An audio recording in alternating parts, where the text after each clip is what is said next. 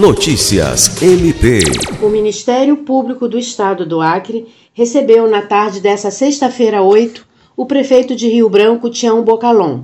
A visita teve como objetivo dar transparência aos trabalhos realizados pela prefeitura em diversas áreas de atuação. O Procurador-Geral de Justiça, Danilo Lovisaro do Nascimento, deu as boas-vindas ao prefeito, que estava acompanhado de sua equipe, composta pelo Procurador-Geral do município, Josinei Cordeiro, e representantes das secretarias municipais.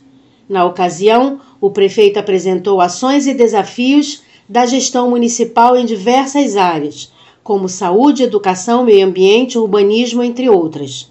Pelo MPAC, também participaram do encontro o Procurador-Geral para Assuntos Jurídicos, Celso Jerônimo de Souza, e promotores de justiça, que são assessores especiais da Procuradoria-Geral de Justiça, além de integrantes das diretorias de Finanças, Comunicação, Administração e Superintendência. Lucimar Gomes, para a Agência de Notícias do Ministério Público do Estado do Acre.